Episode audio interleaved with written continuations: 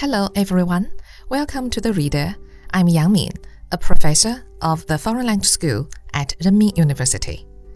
What I'm going to read for you today is selected from Maximize the Institutional Strength of CPC Leadership. This is a part of the note to the draft decision and draft program on further reform of party and state institutions delivered by President Xi Jinping at the third plenary session of the 19th CPC Central Committee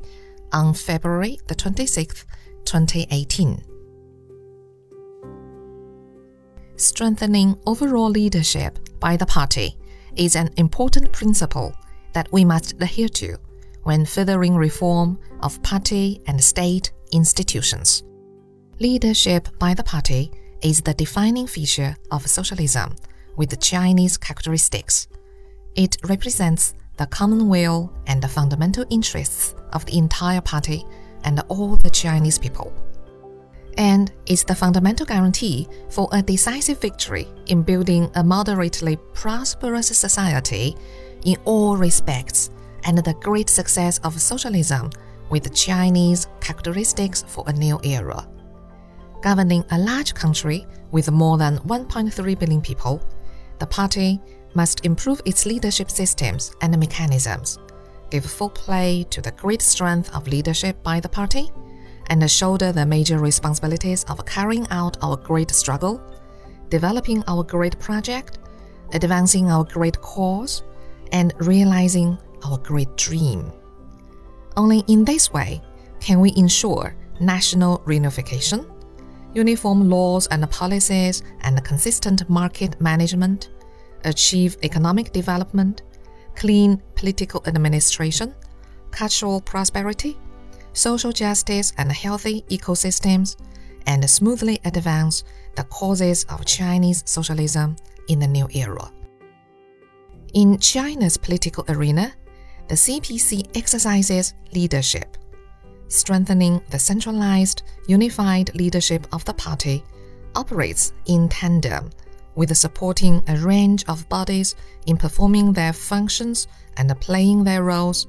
The People's Congresses, governments, the Chinese People's Political Consultative Conference, supervisory departments, courts, prosecuting agencies, people's organizations, enterprises, public institutions, and social organizations.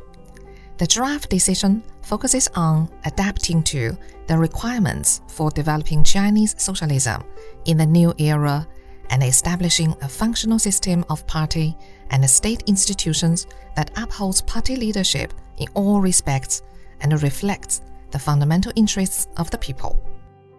It aims to bring into full play the great strength of party leadership at the institutional level adopt a comprehensive approach to the setup of party and the government institutions, coordinate and give play to the functions and the roles of various institutions,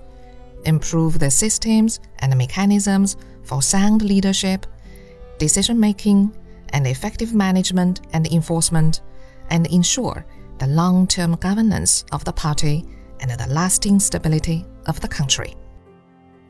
strengthening leadership by the party in all respects is entirely consistent with our people centered philosophy. The purpose of further reform of party and state institutions is to better develop the causes of the party and the state, meet the expectation of the people for a better life, and promote the well rounded personal development, comprehensive social progress, and common prosperity of the people we must ensure the principal status of the people and adhere to the party's commitment to serving the public good and exercising power in the interests of the people. We must implement the party's principle of the mass line, improve the system through which the people are the masters of the country, and improve the systems and the mechanisms for bringing benefits to the people, serving them addressing their concerns, protecting their rights and interests, and accepting their supervision, so as to provide a stronger guarantee for the people to manage both state affairs and the social, economic, and the cultural affairs.